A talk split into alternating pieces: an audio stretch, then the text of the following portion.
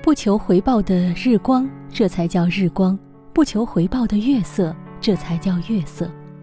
这两句非常有意境美的话，出自余秋雨先生在中国文化必修课里谈及他对于人与人之间友谊时所做的比喻。余先生说的非常好，让我们一起来聆听。我在生活当中看周围的人呢，他们选择孤独，往往是有个理由。这个理由是什么呢？很好玩。他们觉得我很热情的面对世界，但世界这么很冷淡的面对我，我一次次的遭遇到冷遇，几次都遭遇到碰壁，所以我只能以冷对冷。这样结果，自己也变成了一圈墙壁。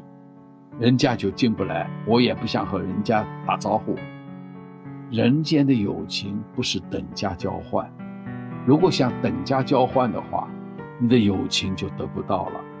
我曾经写过这样的文章：日光普照，月色千里，它并不要求山川大地来回报，不求回报的日光，这才叫日光；不求回报的月色，这才叫月色。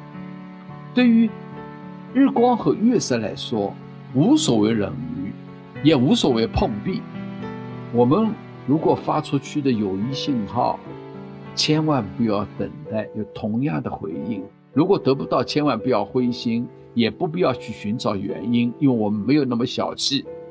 我们不会小气到放声一唱，就要让善言之间马上能够产生回声。我们尽管放松的在友情的大地上走去，尽管钟情歌唱，一路上播撒友情的信号，这才是真正的人生。正如于先生所说的，不求回报的日光，这才叫日光；不求回报的月色，这才叫月色。